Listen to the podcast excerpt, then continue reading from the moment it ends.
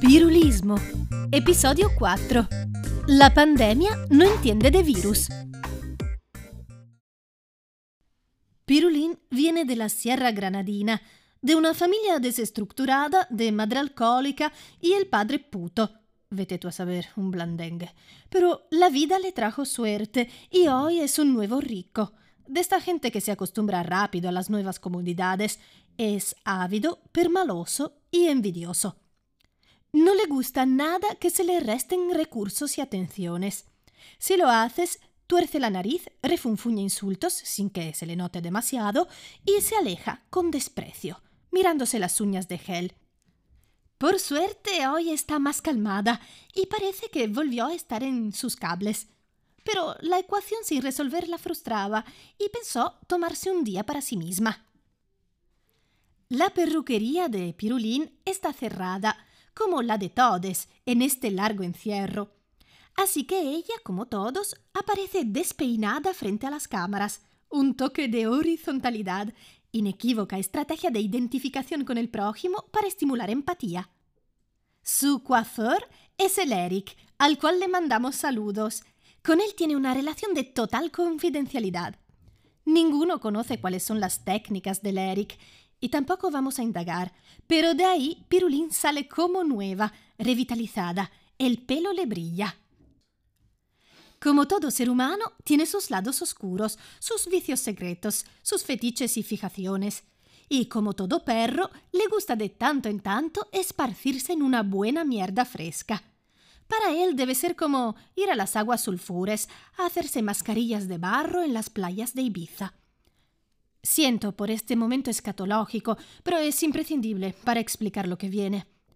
Al fin y al cabo es humano estar en la mierda de tanto en tanto. A cambio, no hay estímulos para reinventarse y renovarse.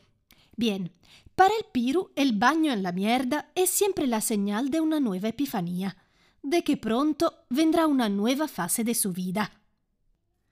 Cuando oyó al portavoz del gobierno empezar su discurso, ya notaba que algo iba mal. Excepcionalmente, entre las mejores de las especialmente, se hará fácilmente, efectivamente, exactamente hoy o mañana o pasado, donde y hasta cuando sabemos, naturalmente, las mejores de las maneras, que todo está bajo alto en un país excelente, referente, preferente, pero obviamente, como ya he dicho previamente, repetidas veces y abundantemente, la pandemia no entiende de virus. Que la pandemia no entienda de virus es como decir que la Pachamama no entiende de pitos y flautas, que Sancho Panza no entiende de Cervantes. Puede hacer tan caso omiso esta pandemia. Hubiera tenido que ir un poco a la escuela esta pandemia. Bueno, Pirulina al oír este discurso se iluminó. Si la pandemia no sabe nada de virus, pues yo sé cómo continuar mi propaganda política. No sé exactamente cómo llegó a esta conclusión. Creo que siempre tiene a que ver con su profundo conflicto con la falta. Pirulín caga todas las veces que ve un árbol. Puede llegar a cagar seis veces al día es un hombre de confianza. Tú le sacas, él sabe que es para que haga sus cosas y él caga. Así sea para cumplir con el deber. Ahora veréis que un hombre así ya es una rareza, un compromiso con sus electores asegurado. Además que a él le gusta, está encantado, le encuentra placer en cagarla, en hacer cosas para los demás. Con esas premisas podría llegar lejos. Reseña especial, entrevista con el virus. Pirulín contesta. Pan de centeno, pan de payés, pan de nueces, pan de harina de maíz, pan sin gluten, pan bimbo, pan seco, pan rallado, pan de masa madre, pan de coca, pan con chocolate.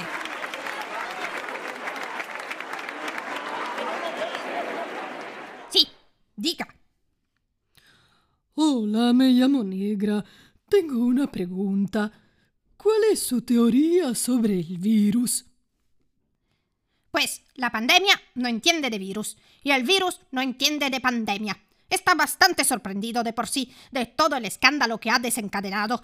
Él tampoco quería, de verdad, yo lo he conocido, he tenido el placer de una entrevista privada con él y se siente del todo irresponsable por los hechos.